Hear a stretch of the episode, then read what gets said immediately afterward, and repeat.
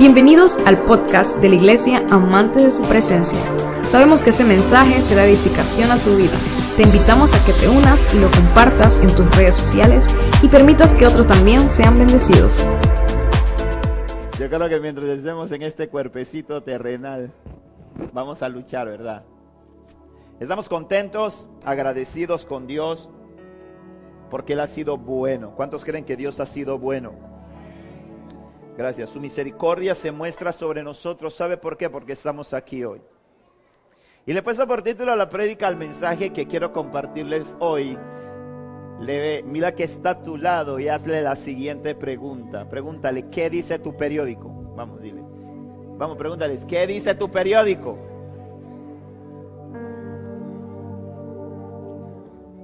¿Sabe? Estamos Necesito que los niños me cierren la puerta a los niños, gracias. Vivimos en un mundo que está lleno de malas noticias. Hay una nube de pesadez, un panorama turbio y oscuro eh, que muestra muy poca esperanza. Pareciera que hay muy poca esperanza y expectativa para muchas cosas, pero tenemos que entender algo que aquellos que hemos sido lavados por la sangre de Cristo, Cristo no solamente lavó tus pecados, sino que Cristo transforma nuestra manera de pensar. Amén. Cuando tú tienes a Cristo en tu vida, tu manera de ver las cosas tiene que ser diferente. Tu manera no solamente de ver las cosas, sino la manera en que tú proyectas las cosas tiene que ser diferente. Amén. Cada uno de nosotros es un comunicador cada uno de nosotros transmite algo. Todo ser humano transmite algo. Toda persona con la que usted se encuentra le impresiona de alguna manera. ¿Verdad que sí? Usted está en el supermercado, usted llega a la caja del supermercado y usted ve la cajera, ¿verdad? Y usted la ve con una cara de misericordia. Y usted dice, está. Ella le transmitió eso a usted, ¿verdad? Hay gente que usted la ve y le transmite alegría. Hay gente que usted la ve y le transmite tristeza. Cada uno de nosotros es un comunicador, porque Dios puso eso en nosotros. Dios puso en ti la capacidad de comunicar. Dios puso en ti la capacidad de transmitir, de dar un mensaje. Y ese mensaje es más, es, a veces pensamos que la manera en que nosotros más comunicamos es hablando, declarando, es una de las formas. Y Dios nos dio la, la expresión, nos dio el habla, para que podamos comunicarnos con los demás. Pero hay otra forma, hay otras formas de comunicar. Y en esta mañana yo quisiera, ¿sabe por qué le he puesto por título este mensaje? ¿Qué dice tu periódico? Porque es tiempo de que aquellos que han sido lavados por la sangre de Cristo, aquellos que han reconocido a Jesús como su Señor y Salvador, empiecen a cumplir su función. Empecemos a cumplir el rol que Dios nos encomendó. Empecemos a cumplir con el llamado que el Padre nos ha hecho. Y sobre eso quiero hablar en esta noche, en esta mañana. Y donde estás, cierra tus ojos. Amado Dios y Padre, te doy gracias por la vida de cada uno de mis hermanos que hoy ha llegado hasta este lugar. Te doy gracias por sus vidas.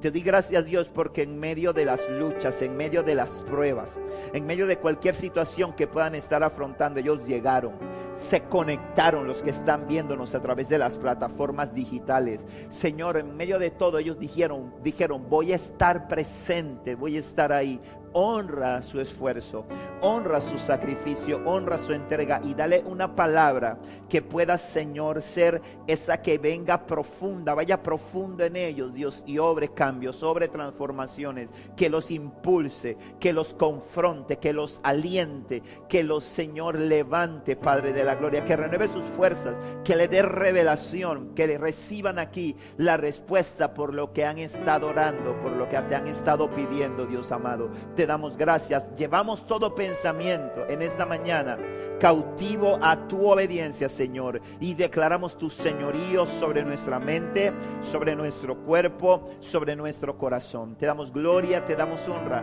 en el nombre de Jesús. Amén y amén. Quiero invitarle que vaya conmigo a su Biblia, libro de Marcos capítulo 16. Y vamos a leer del versículo 15 al versículo 20. Un pasaje conocido por muchos de nosotros. Dice la palabra de Dios, no sé si hoy creo que hay un problema, no sé si tengan los versículos hoy, así que si no, eso le pasa por no traer su Biblia. si no, búsquela ahí en el celular. Abra YouVersion, pero no abra WhatsApp. Y búsquelo. Marcos 16, 15 dice la palabra del Señor así.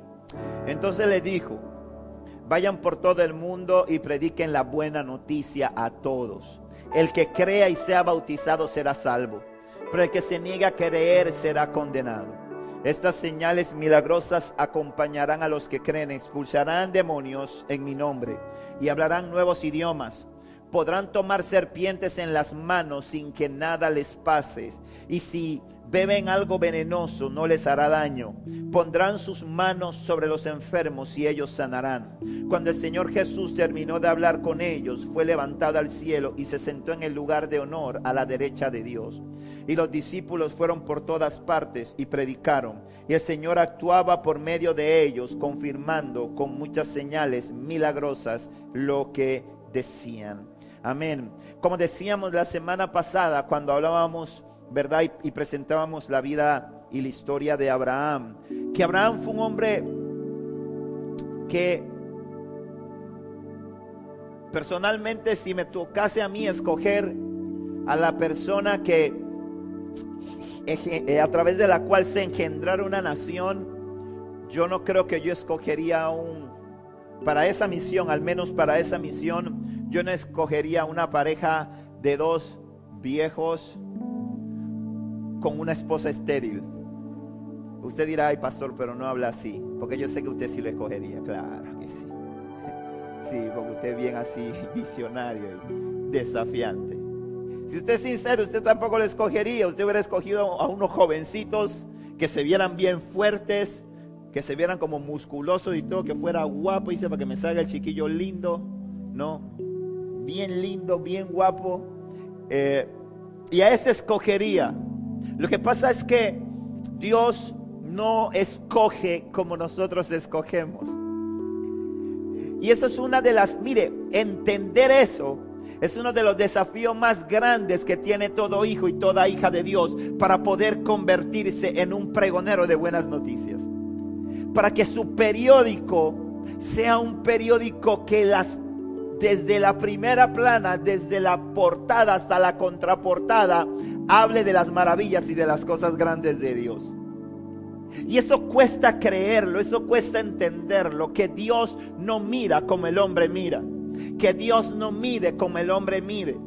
Y ese es el problema, que cuando nosotros nos levantamos y nos paramos y nos ponemos frente al espejo, día tras día decimos, no, que va, Dios no me puede usar a mí con todos mis defectos, con todas mis luchas, con todos mis errores. Dios no me puede usar a mí, Dios está, no, yo no. Ese es para fulano, ese es para Mengano, él sí se ve talentoso, él sí se ve que puede. Y la gente veía a Abraham, que Dios lo llama a la edad de 75 años en el libro de Génesis capítulo 12, lo llama a los 75 años le dice, voy a hacer de ti una nación grande, te voy a hacer famoso, vas a ser bendición y en ti van a ser benditas todas las familias de la tierra. Dios empieza, le dice, deja tu casa, Él obedece, emprende el camino, emprende la aventura con el Señor. Pero en medio del camino empiezan a levantarse obstáculos, el tiempo empieza a pasar, empiezan a haber luchas. Él pensaba que al entregarle y confiar su vida a Dios, porque lo que hizo Abraham al dejar su casa, dejar su comodidad para seguir a Dios a la tierra que le iba a mostrar, era confiar, era entregarle lo que tenía. Como no, como hacemos nosotros cuando venimos a los pies de Cristo, ¿verdad? Le entregamos el corazón y decimos, Jesús, haz conmigo como tú quieras. Toma mi vida y haz con ella como quieras. Y empezamos a caminar y Dios empieza a bendecirnos. Dios empieza a poner gozo en nuestra vida, en la vida de cuántos de ustedes Dios ha puesto gozo, en la mía lo ha puesto. Dios empieza a poner paz, Dios empieza a crear una relación de amor. Pero en el camino nosotros estamos esperando que empiecen a ocurrir cambios profundos, que empiecen a ocurrir cosas, que ya nos sintamos como que no tengamos luchas con aquellas cosas con las que luchamos.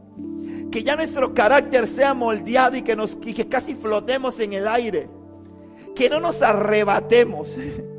Que no nos desanimemos que a veces la mirada no se nos inclina a lo que no debemos mirar.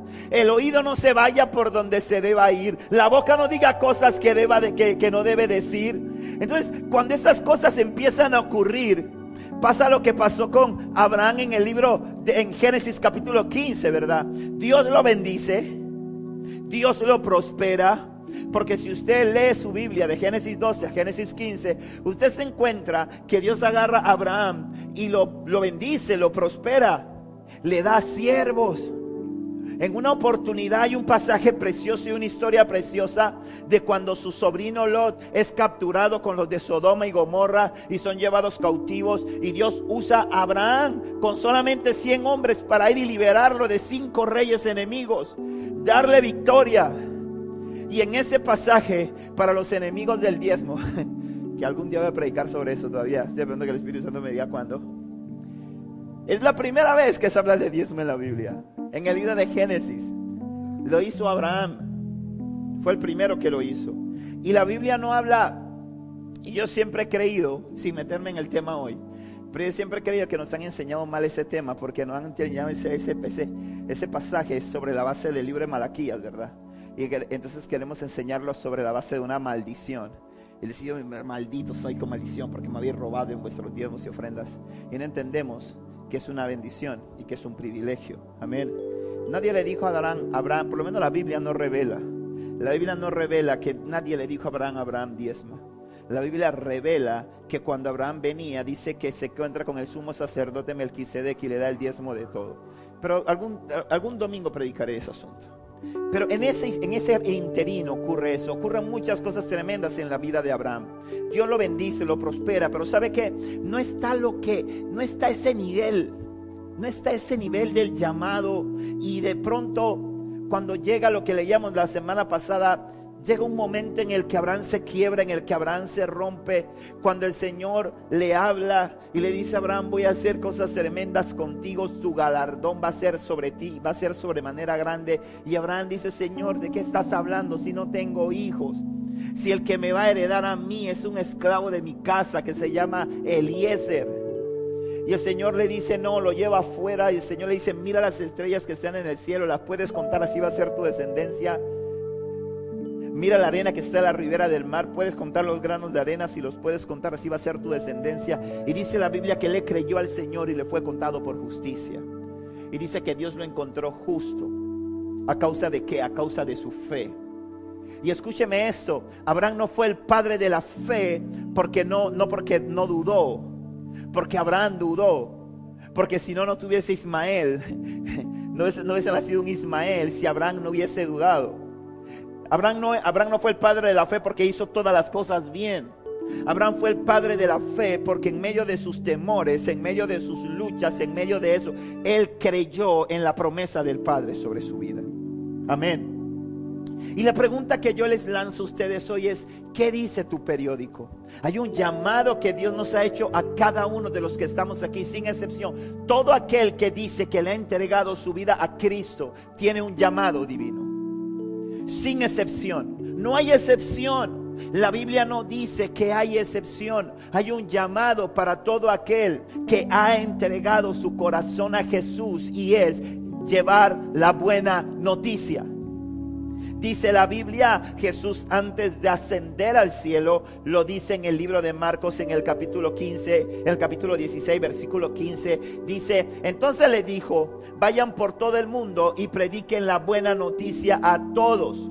El que crea y sea bautizado será salvo, pero el que se niegue a creer será condenado. Ahora, cuando usted lee este pasaje, usted dice, tremenda, esta es la promesa a los discípulos de que fuesen y hicieran discípulos. Pero cuando usted lee ese mismo pasaje, del versículo 9 al versículo 14, usted se dará cuenta de que el Señor revela y muestra la condición de los discípulos. Muestra la condición de su equipo. Cuando Jesús muere y Jesús resucita, primero se le aparece a María Magdalena, la cual había sacado siete demonios de ella. Y ella, ella va y les cuenta a los discípulos lo que había pasado y no le creyeron. dice la Biblia que no le creyeron, pese a que Jesús les había anunciado que él iba a morir, cómo iba a morir y que iba a resucitar. Cuando María viene y le cuenta lo que había visto, no le creyeron. Y dice que buscó otros dos seguidores. Y dice que cuando se presentan y les cuentan que vieron a Jesús, dice que tampoco le creyeron. Y, y sabes cómo, cómo Dios, cómo Jesús llama eso cuando se encuentra ante ellos Jesús se le presenta a ellos, a los once, se les presenta cuando les da este mensaje y dice que los reprende.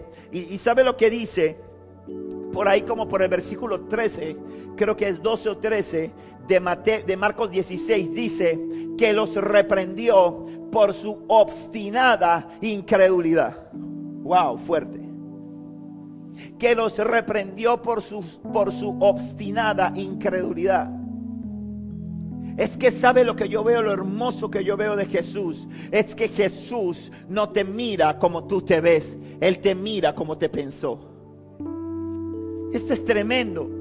Porque hermano, de verdad, de verdad, que tal vez yo los hubiese despedido a los once. Y me busco otros. No esos incrédulos. Esa es la diferencia entre usted y Dios. Esa es la diferencia entre yo y Dios que nos cuesta. No trates de entender a Dios desde tu capacidad porque te rompes. Amén. Amén. A Dios hay que obedecerlo, hermano. A Dios hay que obedecerlo. No siempre lo vas a entender. Si tú tratas de entender a Dios en su cabalidad, te vas a romper. Hay un pocotón de gente frustrada allá afuera con un pocotón de pájaros en la cabeza porque simple y sencillamente creen que su mente limitada tiene la capacidad de entender a un Dios ilimitado. Hay cosas que Dios te permitirá entender y hay cosas que nunca entenderás de Dios. Amén. Porque es demasiado grande. Hay cosas que te serán reveladas y hay cosas que nunca te serán reveladas. Y eso es la fe. La fe sin obediencia no es, es mentira. Si tú dices que crees y no obedeces, tú no crees nada, perdóname. Hay gente que dice, yo creo en Dios. Hay gente que dice, yo voy a la iglesia porque yo sé que Dios me va a hacer el milagro. Pero si cuando Dios te demanda, cuando el Espíritu Santo te demanda cosas, tú dudas y tú no obedeces, tú no crees en Dios. Tú no crees en Dios. Porque creer en Dios es, aunque no lo pueda ver, lo sigo. Aunque en el momento no vea la respuesta, voy en pos de eso porque Dios me lo dice en su palabra. Amén. Entonces Dios le hace un llamado a esta gente incrédula, obstinadamente incrédula. Y les dice a ellos mismos, le dice, no, es que no los voy a descalificar. Es que no los voy a votar. Es que no los voy a, no los voy a dejar. Y como yo digo, hoy en día para la gente es fácil renunciar a las cosas. Para la gente es muy fácil hoy dejar las cosas, dejarlo todo. Ustedes creen que nuestras abuelas y que nuestros abuelos, que voy a decir más las abuelas. ¿Usted cree que muchas abuelas que tienen, ¿cuántos años tiene con su esposo? No, tengo 60 años con él. Uy, tiene que ser un ángel. No, ese no era ningún ángel. Tal vez era el mismo demonio. Pero es que esa mujer era una mujer que entendía lo que era la perseverancia. Hoy en día la gente suelta todo rápido. Como yo siempre lo digo, vivimos en la, época del microondas y vivimos en la época de las cosas desechables, ¿verdad? Todo lo desechamos rápido, si no sirve, lo botamos para mí, y lo he usado varias veces en, prédicas, el más claro ejemplo, la revelación más profunda que yo he recibido del Espíritu Santo para explicar esto son los abanicos. Sí, profunda esa revelación. Hermano, yo me acuerdo cuando yo estaba niño. En mi casa teníamos un abanico, hermano, que tenía como Parkinson. Hermano, ese abanico ya, mi papá, yo no sé, ya le había cambiado como cinco cables, le había cambiado la bobina, el abanico se movía. Hermano, pero mientras ese abanico diera vuelta, ese abanico lo arreglaba. Hoy en día uno va en el carro y uno mira afuera una casa y uno dice, está nuevecito. Ese abanico está nuevecito. Que no es que un día no prendió más. Como ya no prendió más, ya no sirve. Hay que botarlo. Y lo desechamos. Y así mismo, escuche esto, escuche, escuche, porque yo no sé si usted va a entender esta prédica. Si usted no la entiende, no se preocupe, yo voy a seguir orando para que Dios se la revele. Puede que se la revele mañana, el martes, el miércoles, pero Dios le revele lo que el Espíritu Santo le quiere decir a usted hoy. Y así mismo pasa con nosotros, con Cristo. Como nosotros, el enemigo nos ha metido en una mentalidad de cosas desechables. Asimismo nosotros pensamos que Dios nos desecha a nosotros. Y asimismo nosotros creemos que el llamado de Dios para llevar la buena noticia, para que nos convirtamos en un periódico, decía el apóstol Pablo, yo soy la carta. Amén. Yo soy la carta, ustedes pueden leer en mí. Y a veces, ¿sabe que Nosotros a veces, asimismo, como tenemos una mentalidad de cosas desechables, ¿verdad? que desechamos las cosas porque ya no me gustan, las desechamos porque ya no funciona, porque un día no prendió más, porque no. Asimismo pensamos que porque en un momento determinado le fallamos a Dios, Dios nos bota. Dios nos desecha, ya no le servimos, ya no le interesamos a Dios. Y escúchame lo que te voy a decir algo. El Señor dice en su palabra que Él no desampara la obra de sus manos.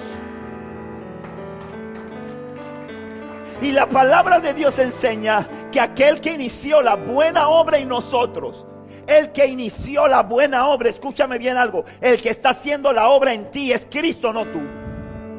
Está conmigo. Tú no puedes, brother.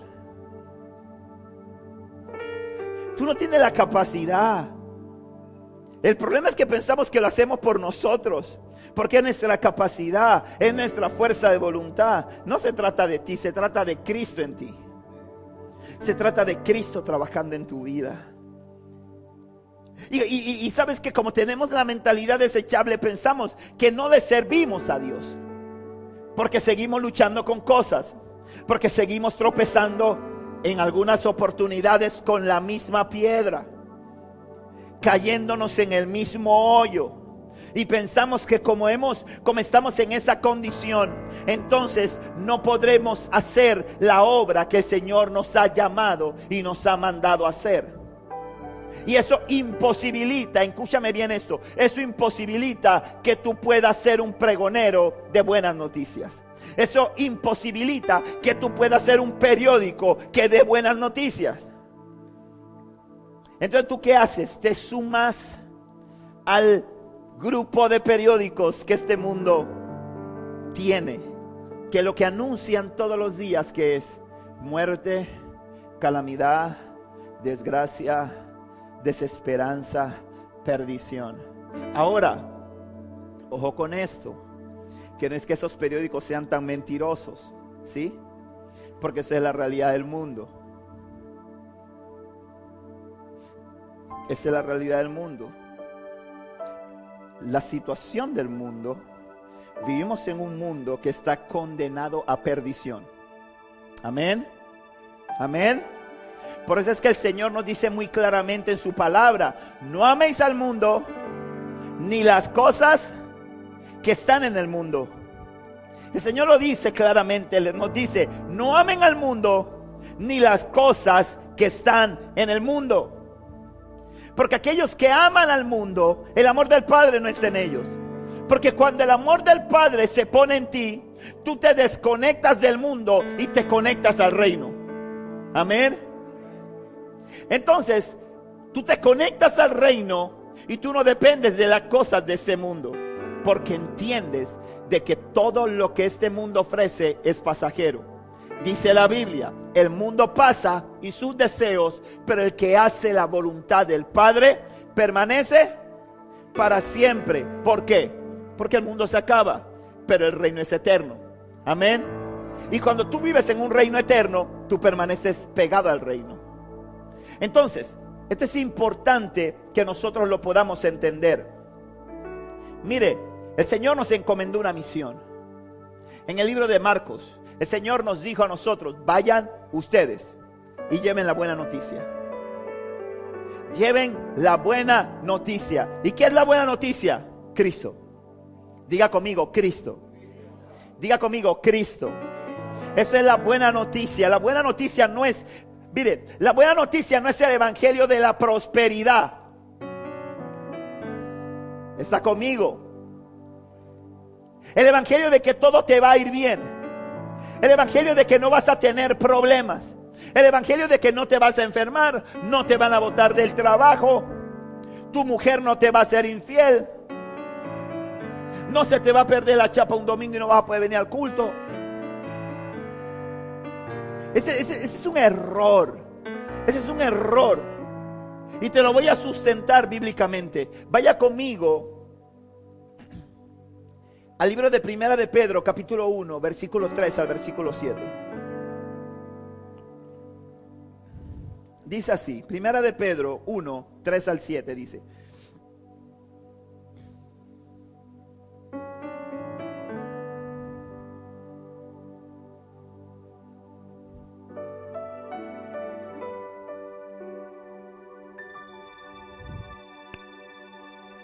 Uno, ese es el 3. Siga practicando. Voy a leerlo yo.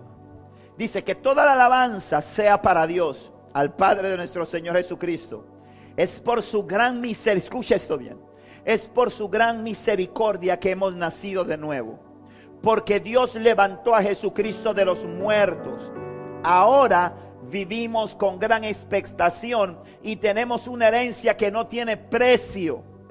Una herencia que está reservada en el cielo para ustedes, pura y sin mancha, que no puede cambiar ni deteriorarse. Por la fe que tienen en Dios, los protege con su poder hasta que reciban esta salvación, la cual está lista para ser revelada en el día final a fin de que todos la vean. Así que alégrense de verdad. Les espera una alegría inmensa. Escuche esto que viene aquí. Aunque tienen que soportar muchas pruebas por un tiempo breve, estas pruebas demostrarán que su fe es auténtica. Está siendo probada de la misma manera que el fuego prueba y purifica el oro. Aunque la fe de ustedes es mucho más preciosa que el mismo oro. Entonces su fe, al permanecer firme en tantas pruebas, les traerá mucha alabanza, gloria y honra en el día que Jesucristo sea revelado a todo el mundo. todo el que ha sido lavado por la sangre de Cristo, todo el que ha decidido caminar y hacer la voluntad del Padre, tiene que entender que va a afrontar muchas pruebas. Uy, pastor, qué desánimo. Muchas. No me gusta esa versión, búsqueme otra para ver. No hay una que diga pruebas nada más. No tenemos que magnificarlo, ¿verdad? Pero es que es una realidad. Es una realidad que la gente no quiere entender. La fe de todo cristiano va a ser probada. La fe de todo hombre y toda mujer de Dios va a ser probada.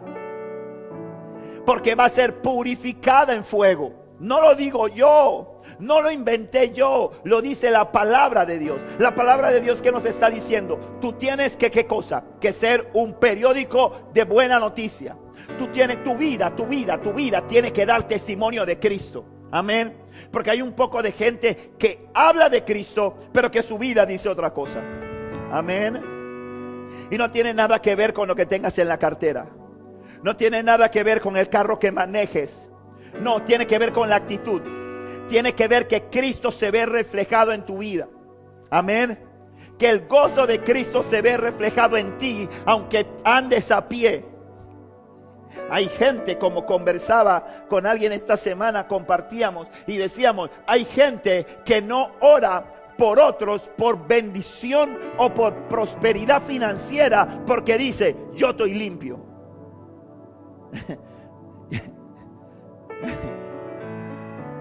y decía, ah, el que tiene que tener plata para tener autoridad. Es que yo no puedo, entonces yo no puedo aconsejar a una persona que estaba en droga porque yo nunca he consumido drogas. Es el mismo principio, ¿usted me entiende? O sea, si ante mí llega una persona que dice, tengo un, tengo un problema de, droga, yo tengo que decirle, dame dos semanas, papá. Déjame abatearme. Voy a volarme por dos semanas. Voy a volarme por semana y media y entonces me, purifico y a las dos semanas vengo y te aconsejo porque entonces tengo autoridad para poder hablarte de esto. Es que tú no hablas en nombre tuyo, ni tú hablas por tu autoridad, sino que tú hablas por lo que Cristo ha depositado en tu vida y por lo que Dios ha puesto en ti. De eso se trata esto. Las pruebas ¿Por qué? Porque hay gente que ha sido probada en su área sexual, pero no ha sido probada en su área financiera.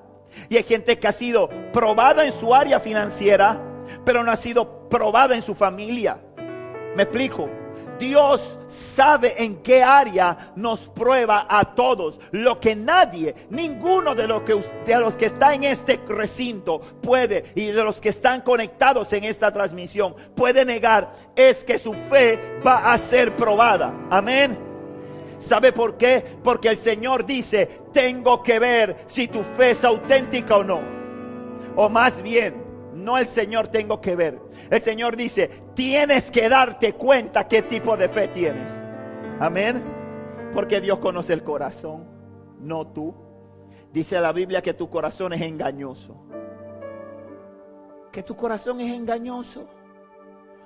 Hay gente que tiene un corazón que de la que ve se enamora. Que la amo. No sé, pero siento algo, la amo. ¿Y cuánto tiempo tiene conocerla? No, la vi ayer, hermano, pero la amo, la amo, la amo. La, amo. Mira, nunca había amado tanto una mujer como a ella. Desde, se, se ríe José allá. ¿Qué da testimonio de eso, hermano? Dice Pablo. y después ve a otro y dice, la amo, la amo, la amo. La amo. Y tiene que ser probada su. Tiene que ser probado para que te des cuenta, porque la prueba es la que demuestra cuánto necesitas a Dios. La prueba es la que te hace dependiente de Dios. Es la prueba la que te hace soltar y decir, ya no vivo yo, sino que ahora vivo y Cristo en mí. Amén. Ojo, estoy hablando de prueba, no de tentación. No es lo mismo de lo mismo. La prueba viene de Dios para hacerte crecer. La tentación viene de tu concupiscencia. ¿Sí? Viene de tu carne. De esa tienes que huir. La palabra dice, huye de la tentación. Amén. No te hagas fuerte. José, yo estoy seguro, convencido, y se lo voy a preguntar en el cielo. No apostamos porque en Cristo no se apuesta. Pero yo estoy convencido por la actitud de José de que algo tenía Potifara, la muerte de Potifara, que a José le llamaba la atención. Porque aunque él dijo, yo no, yo no, yo no le puedo hacer esto a mi Señor. Él no le dijo, no, mamita, que usted está muy fea. No, no, no, no, no, jamás. Usted no me gusta, usted no es mi tipo, usted no es mi estilo. Él, dijo, yo no le puedo hacer esto a mi Señor. Es decir, si tú hubieras todo soltera y sin compromiso, tal vez tú y yo nos casamos o tenemos algo. Y él se fue huyendo, hermano. Huyendo. Voy por fuera. ¿Por qué? Porque estaba fea porque no le gustaba, porque no. Huyó de la tentación. Era jovencito, no estaba casado, no tenía esposa. Y él dice, hey, aquí la valentía no es enfrentar, aquí la valentía es correr. Y él huyó. Y Dios lo bendijo y lo exaltó. Entonces tenemos que tener cuidado con eso. Tenemos que tener mucho cuidado. Y saber distinguir entre la prueba y la tentación. El Señor no está diciendo, vas a ser muy tentado. El Señor está diciendo, vas a ser muy probado. Si tú estás siendo muy tentado, examina cómo está tu corazón delante de Dios. Amén. Amén. Examina cómo está tu vida de intimidad con Dios. Si tú, estás, si tú te metes aquí hay tentación. Y te metes acá y hay tentación. Y te metes acá y hay tentación. Cuidado, tienes que examinarte. Porque muy probablemente hay áreas espirituales en tu vida que estás descuidando y que estás abriendo y tienes puertas abiertas. Y en cualquiera de esas te corres el riesgo de caer. Amén. Porque la prueba es otra cosa. La prueba es esa que viene el día que menos espera y te llega una carta de despido del trabajo y tú dices, ¿cómo? ¿Esto por qué? ¿Cómo es posible que me voten? Si yo no he hecho nada, he sido puntual, he cumplido con todas mis asignaciones, está siendo probado. Dios te quiere demostrar lo auténtica que es tu fe. No, me tocó la enfermedad. Wow. Hay una línea doctrinal que dice que toda enfermedad tiene como una fuente el pecado. Eso no siempre es así.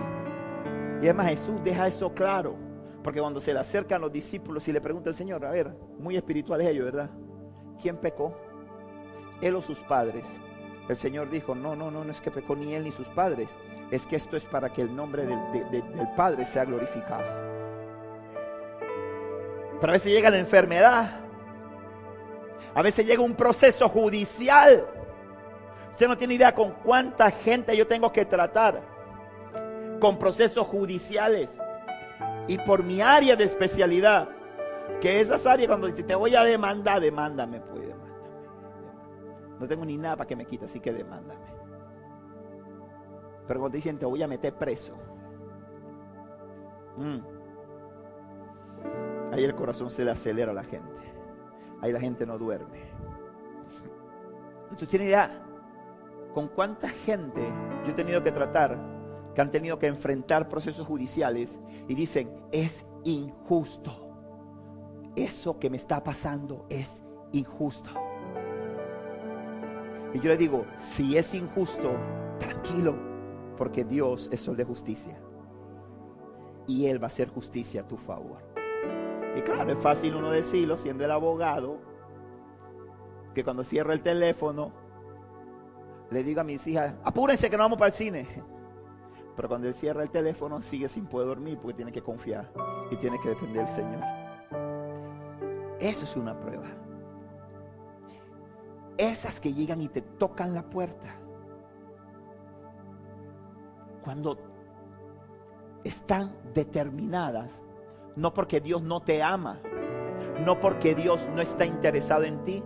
Y hay gente que solamente es buen periódico, hay gente que solamente da buenas noticias cuando todo está bien. Cuando no hay problema, cuando todo está cool, cuando me pagaron la, cuando me pagaron, cuando me aumentaron el salario, entonces dan testimonio de Dios. Cuando le sale el trabajo nuevo, entonces están contentos. Cuando le llega ese dinero que estaba esperando cuando la chica le dice que sí, cuando la esposa le hace algo lindo o cuando el esposo deja o abandona alguna mala práctica, entonces ahí sí están reídos y ahí están. Pero cuando están en medio de la prueba y en medio del proceso, entonces andan con el moco caído, con la manta arrastrando, renegando de todo, a punto de morirse. Dios no me ama, Dios no me quiere. ¿Quién te ha dicho eso? ¿Sabes por qué piensas eso? Porque no lees la bendita y santa palabra de Dios.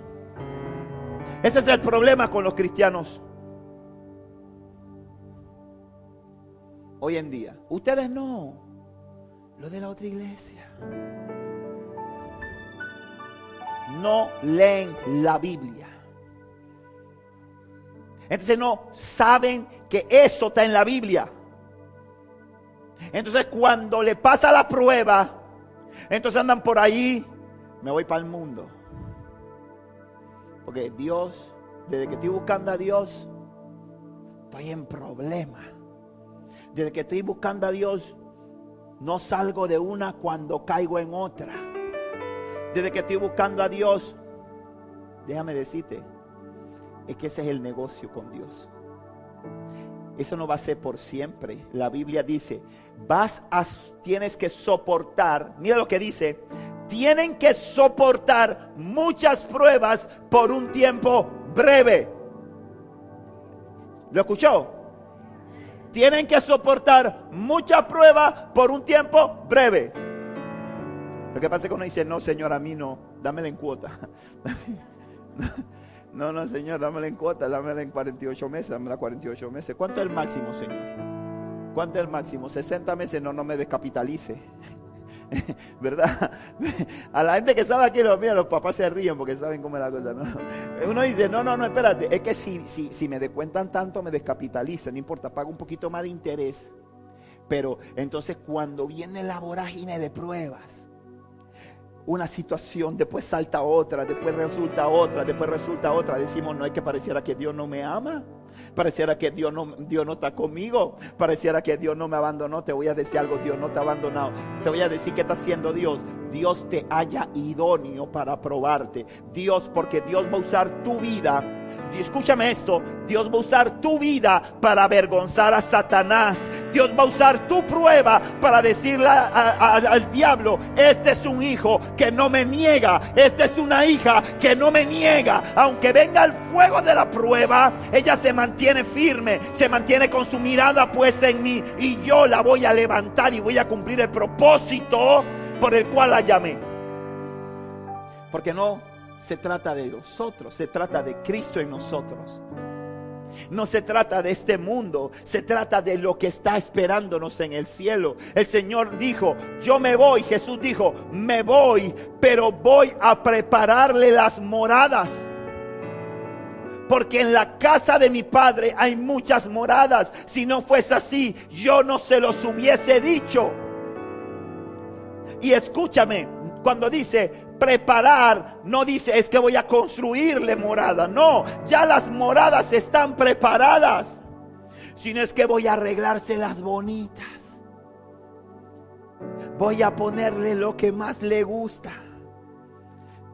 Pero mientras tanto estamos en esta tierra y tenemos una misión que cumplir tenemos un llamado divino, todos los que estamos aquí sin excepción.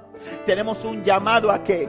Un llamado a ser un periódico que pregone buenas noticias. Amén. Buenas noticias. Yo no sé cómo el mundo está mirando la cosa. Y, la verdad es que la cosa para el mundo está fea. Yo no puedo decir que no. Yo no te puedo decir, no hermano, que parece que esto está bien, esto está la gasolina, estoy más contento. Mira, siento que bendigo tanto a la Terpel, hermano. Yo me siento que soy de tanta bendición para la Texaco de un tiempo para acá. Dios me está usando, soy un instrumento de bendición. Gloria a Dios, hermano. No, hermano, no. Cada vez que yo voy a la bomba, hermano, yo hago guerra espiritual. Yo reprendo al diablo mentiroso. Me le quedo mirando al reloj. Hermano, y ese carro mío que, que, Santa, ni vamos a hablar de eso. Yo, yo miro, yo digo, Señor, deténlo, Dios, en el nombre de Jesús ahora. Aguja.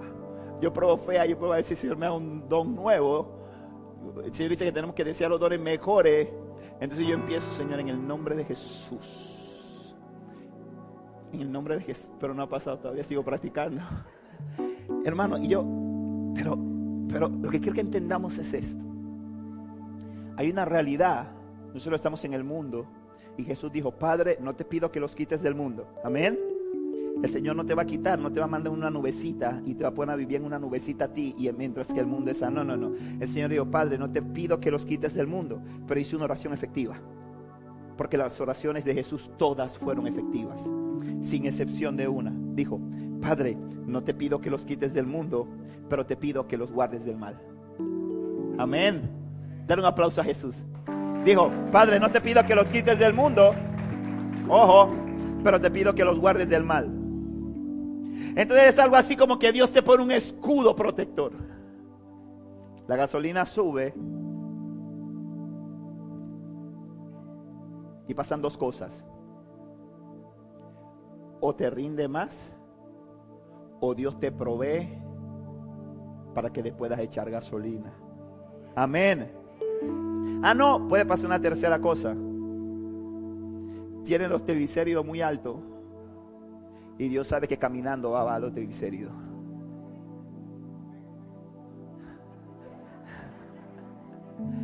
Y Dios te pone a caminar. No porque no te ama, sino porque Él está viendo más allá. Porque la noticia, que, tú estás, que tú estás pregonando? Porque la gente va a creer por lo que ve en ti. La gente no va a creer por lo que tú dices. La gente va a creer por lo que ve. Amén. La gente va a creer por lo que ve. La gente va a creer por lo que ve en ti, porque la gente dice, definitivamente estoy viendo un cambio en este hombre, estoy viendo un cambio en esta mujer. De verdad que le pasó eso y él está reído. De verdad que le pasó esto y ella está reída. De verdad, no, yo le hubiera roto su cara en el nombre de Jesús. Con toda la autoridad divina se lo hago. Pero ella dice, no, tranquilo, take it easy. Yo sé que mi Dios vive. Y la gente empieza a ver eso y tu periódico empieza a cambiar los titulares. Y los titulares de tu periódico se empiezan a convertir en una buena noticia. Y es la buena noticia de Cristo para el mundo. Amén. Y la gente te ve y la gente te dice, ¿cómo tú haces? ¿Cómo Él te trata así? Tú dejas que Él te trate de esa forma. ¿Cómo tú dejas que ella o que Él te humille de esa manera? Tú le contestas y tú dices, ni yo sé mirar. Yo lo que te puedo decir es que yo tengo una paz que Cristo me ha dado. Que en otro tiempo, en otro tiempo, en otro tiempo. Pero ni yo sé.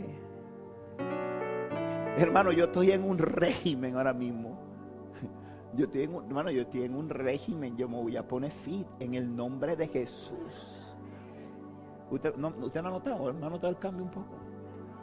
Motíveme.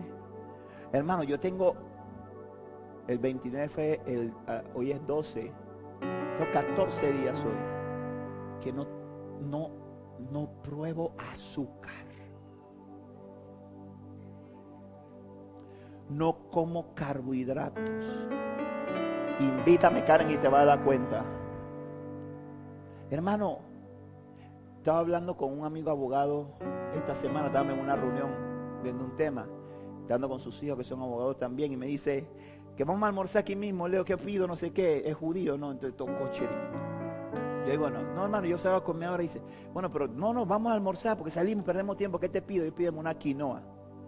Y el Dios se queda mirando y dice, Elise, la última vez no te fuimos a comer hamburguesa, ya no te quieres quinoa. Yo le dije, papá, estoy duro. Y me dijo la, hija, me dice, le dije, no estoy comiendo, ah, porque me dieron un té de jengibre y tenía azúcar. Le dije, no, no, gracias. Y me dijo, ¿y cómo lo haces? Y yo le dije, porque los que me conocen, los amigos que me conocen saben de qué le estoy hablando. Y yo le dije, solo Dios. Hermano, yo no me conozco. No me conozco. Pero yo sé que Dios lo está haciendo. Porque tengo que cuidar mi salud. Porque si Cristo no ha venido y Él dice, no te voy a mandar a buscar todavía, usted tiene que tener un pastor que te fit Porque hay mucho que evangelizar, hay mucho que predicar, hay mucha obra que hacer. Amén. Pero lo que te quiero decir es que en medio de las pruebas el Señor va a estar contigo. Porque las pruebas, a veces nos quejamos de la prueba. Escúcheme bien esto. Nos quejamos de la prueba. Nos quejamos de la prueba. Deje de quejarse de la prueba. Deje de estarse quejando de la prueba. Y dice la palabra de Dios, dele gloria a Dios en todo. Dele gloria a Dios por todo. Si usted está haciendo bien las cosas, confíe. Porque Dios jamás permitiría que algo malo te pase. Porque tú eres la niña de sus ojos. Y lo que en apariencia puede ser malo es algo que está ocurriendo para que su nombre sea glorificado. porque tú eres el instrumento de su gloria. Y algo que he entendido para ir terminando, algo que yo he entendido, es que Dios no, y yo siempre me he hecho la pregunta, y esta madrugada meditando en el Señor, yo decía, Señor, pero ¿por qué tú no usaste ángeles? No hay un solo ángel en la Biblia que, sea, que haya sido evangelista. No hay un solo ángel que haya sido maestro. No hay un solo ángel que haya cumplido una misión apostólica, ni una ni una misión de maestro, ni una misión de evangelista, ni una misión de pastor. Las únicas funciones que han cumplido los ángeles con los seres humanos es ser mensajeros. Además de luchar a favor de los hijos de Dios, como la palabra de Dios enseña, ¿verdad? Ángel de la guarda, no, no diga eso, no, el nombre es eso.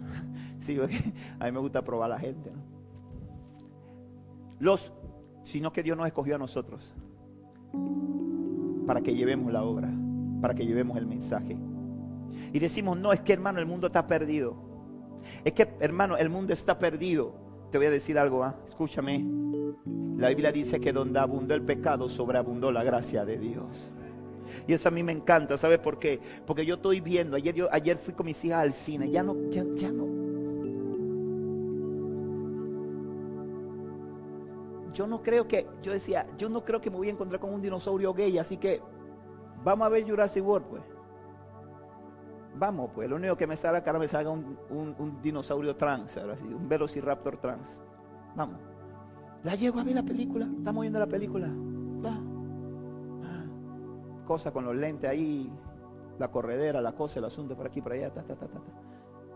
De repente resulta ser que ahora se inventaron que la mujer más buena gente, tú sabes, ¿no? La hija, nace una niña que es un clon, que no, sé cómo se llama, como yo no veo esa saga, pero una niña que es un clon, ni la veas, ya hay ni la veas, ni la veas. Mira, nace la niña que es un clon, pero resulta ser que esa niña, su mamá se la hizo ella sola. Ella sola se la hizo. Y resulta ser que, desde si me acuerdo el nombre, que Blue, que es un velociraptor, tuvo una cría, un velociraptito, por ella sola. No necesitó esa velociraptora, un velociraptor para velociraptar y entonces que naciera el velociraptito ese. No, no se necesitó, sino que ella sola, ella sola se preñó y, nació de ahí. Es decir, los hombres, ¿para qué? No, ¿para qué servimos? No, no necesitaba, no, la mujer ya no necesita al hombre, ya la hembra no necesita al macho, ya la mujer no necesita al hombre para que dé a luz y para que procree. No, ya eso no existe. Seguimos con la película. Aparece una morena que maneja el avión, ni la ve allá nadie. ¿Verdad? Ella maneja el avión y ve a la niña, que ella ve a la niña que la habían raptado, la identifica y dice, me identifiqué con ella. Así que ella es una heroína, sola y simple y sencillamente por la buena voluntad, van ahí. Y de repente cuando van en el avión, que van en, que, se cae el avión, ¿ustedes esa película, no?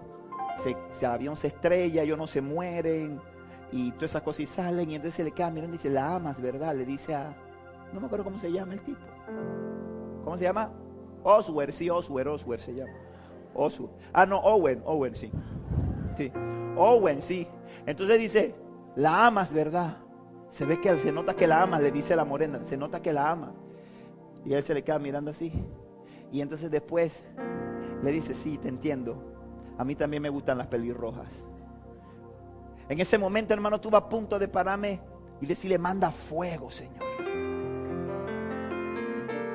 Y dice Camila, papá, ¿escuchaste? Dice que le gustan las pelirrojas. Viste, fuera de orden. Pero Daniela ha ido al baño. Papá, grábalo para cuando Daniela venga lo vea.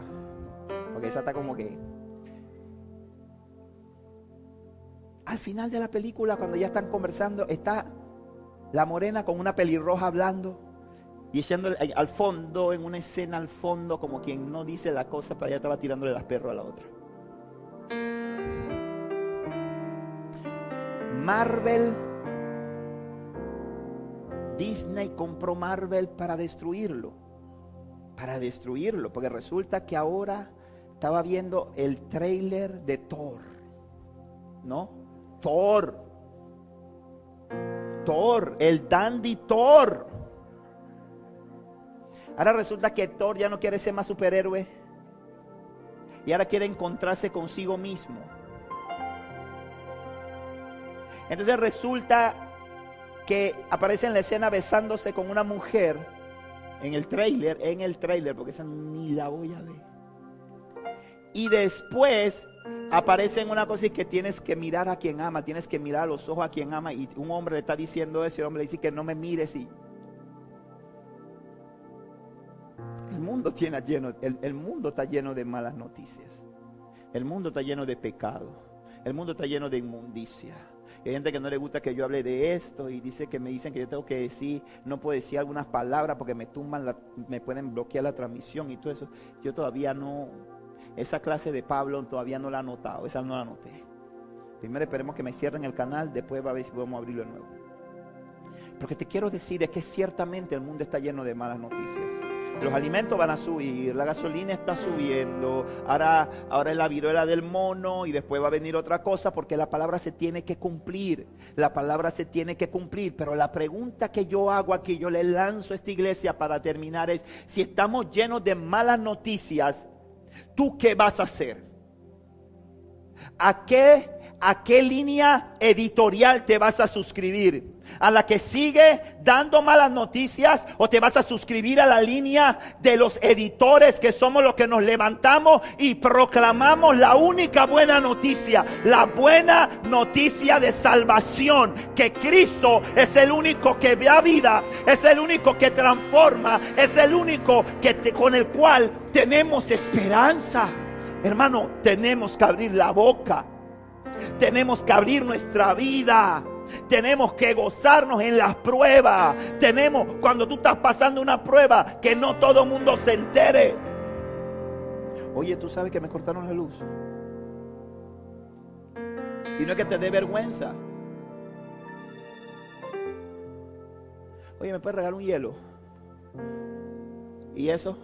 Ah, que me cortaron la luz. Sí, hombre, no sé. Es que está dura la cosa. Y yo Hermano, yo no te digo que no le pida el hielo. Pídele el hielo.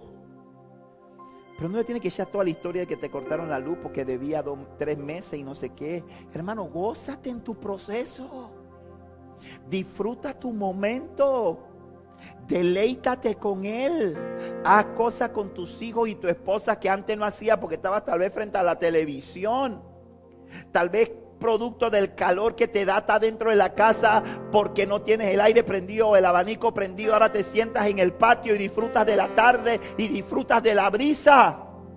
Porque todos los hijos de Dios vamos a ser procesados todos vamos a ser probados, todos vamos a atravesar por momentos difíciles, pero esos momentos no son para tu destrucción, esos momentos son para que el nombre de Cristo se exalte en tu vida, se glorifique en tu vida, para que crezcas y para que des buenas noticias. Hay veces que uno no, a veces hay momentos que tal vez no vas a tener para comer.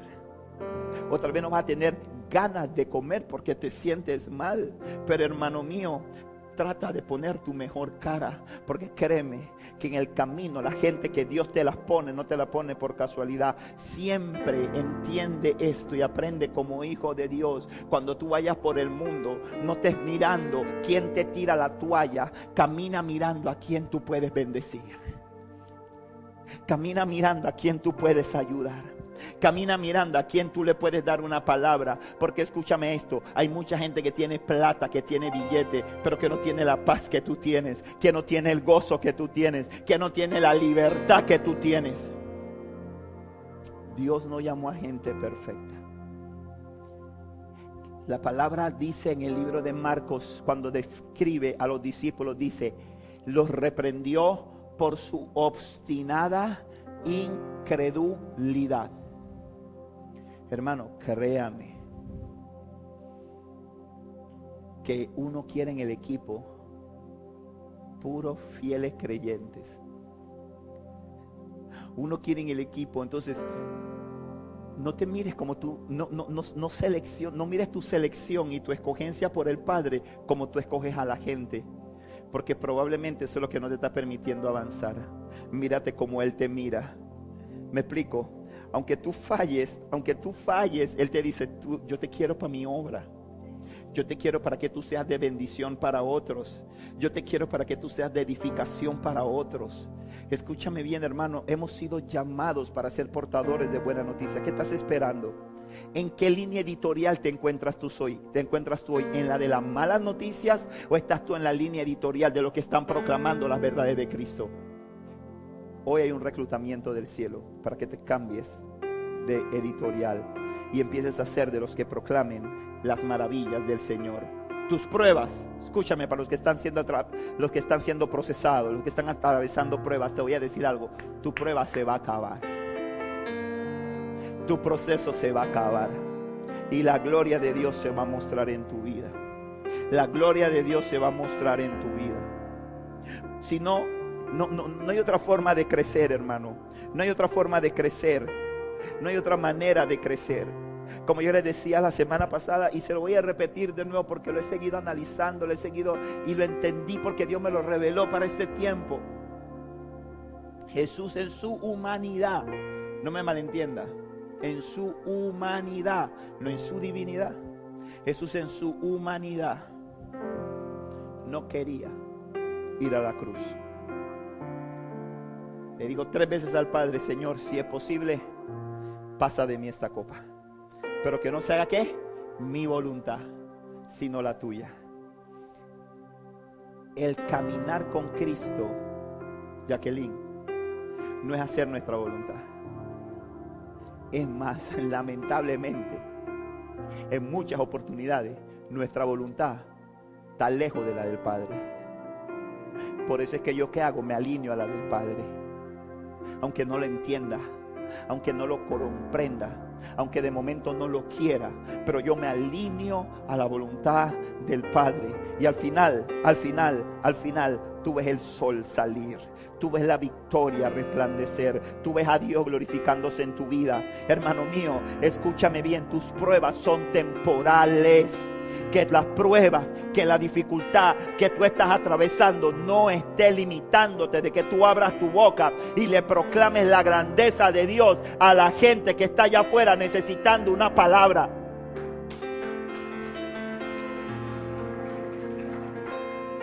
A mí me ha tocado compartirle a Cristo a millonarios que con sus millones, con toda su plata, en el momento que he estado teniendo una conversación con ellos de la más sencilla, tomándome un café, comiéndome una comida, tomándonos un vaso de agua, sentados frente a frente, ellos han tenido todo el dinero del mundo y yo he estado en ese momento teniendo una necesidad tal vez financiera, pero eso no me ha limitado para abrir mi boca y hablarle del amor de Cristo y poder ver que fue un instrumento de Dios para bendición para ellos.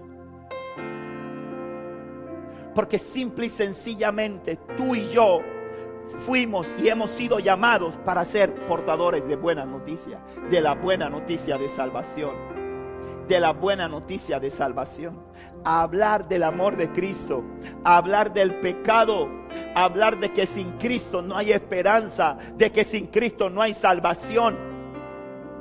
Porque sin Cristo no hay, hermano. Sin Cristo no hay. Es la única esperanza de este mundo. La, gente está poniendo su esperanza en la, en, la, en la ONU. La gente está poniendo su esperanza. Eso están destruyendo al mundo. Eso forman parte de una agenda globalista. Eso forman parte de un plan para destruirnos, para acabar con la humanidad. Pero no van a poder. Porque durante generaciones y generaciones han querido acabar con la obra perfecta de Dios, que es el hombre, y no lo han podido hacer. Pero hermano, allá afuera hay mucho, mucha necesidad. Y Dios está esperando que tu periódico empiece a cambiar los titulares. Que tu diario empiece a hablar cosas buenas. Aunque tú no tengas fuerza, aunque tú no tengas ánimo. Yo no siempre me subo a predicar aquí en la mejor condición. Yo no siempre me subo a predicar aquí alegre. Yo no siempre me subo a predicar aquí contento. Yo no siempre me subo y te lo digo y, tal vez tú dirás, ay pastor, pero no, ¿para qué voy para allá? Porque usted cree que yo soy quien pim pim. no, yo, tengo luchas. Yo tengo pruebas que me siento cansado. Hay momentos en los que me siento enfermo. Hay momentos en los que quisiera que la iglesia creciera. Hay momentos en los que quisiera tener mayor liderazgo, mayor gente que apoyara. No quisiera que ninguna persona me renunciara. No quisiera que ninguna persona se me fuera de la iglesia. Esas cosas como pastor golpean, esas cosas como pastor te lastiman. Pero tú crees que cuando yo me subo aquí digo, hermano, abra su Biblia. No, hermano, si yo sé que tengo que pasar mi prueba. Yo tengo que pasar mi prueba. Tú no la puedes evitar. Porque esa es la que me ayuda a crecer. Esa es la que me ayuda a amar a Dios. Esa es la que me ayuda a ver a Dios. Si, no, voy a vivir siempre de las experiencias de otros y no voy a tener mis propias experiencias. Y yo tengo que tener mi experiencia por mis procesos. Por mis procesos. Por mis pruebas, las mías. No te metas con ellas. Son mías. Dios me las dio para hacerme crecer. Para sacar el oro que hay en mí para sacar el oro que hay en ti.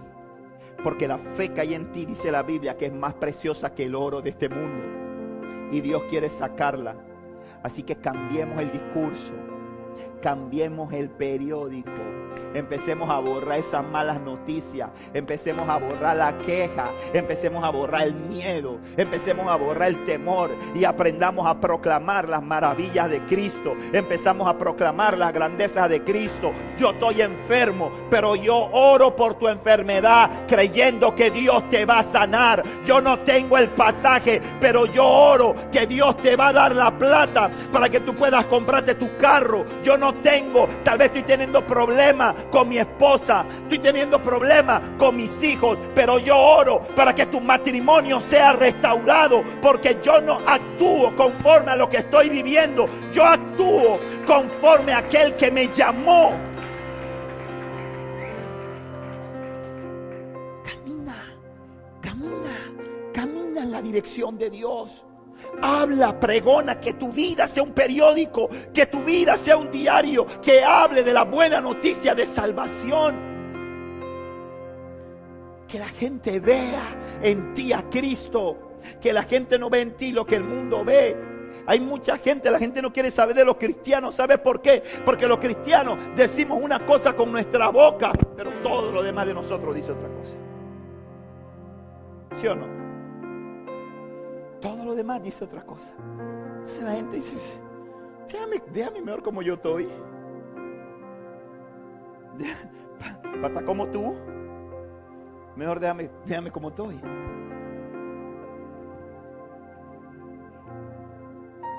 Ponte de pie, iglesia.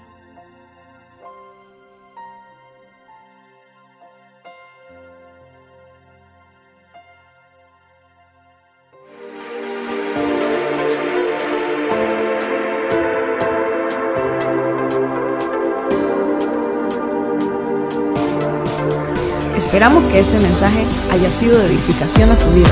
Recuerda, suscríbete y síguenos.